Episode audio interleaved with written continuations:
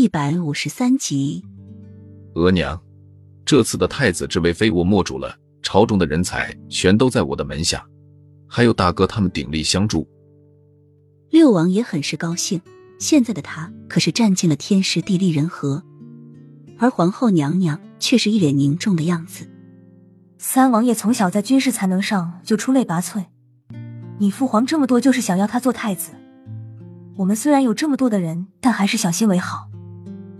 额娘，你就放心吧，三王爷的军事能力就是再好，没有兵他怎么打仗啊？六王爷说的理所当然，一副胜券在握的样子。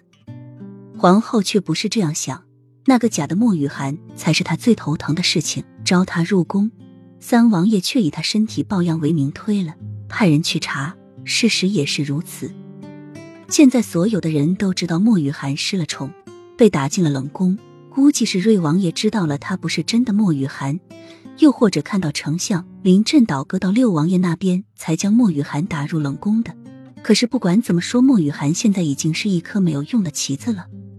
但是他却总觉得这个莫雨涵日后会做出一番大作为，越是不起眼的东西，他就要越加小心。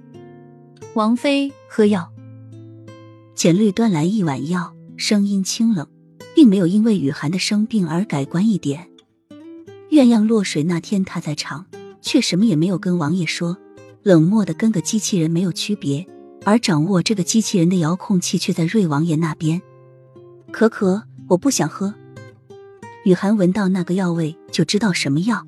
既然知道他身体里的阴气很重，为什么还要将他推到河中直到冻晕？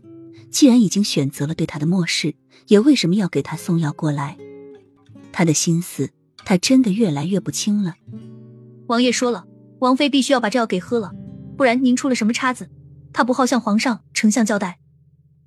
简历机械的说着，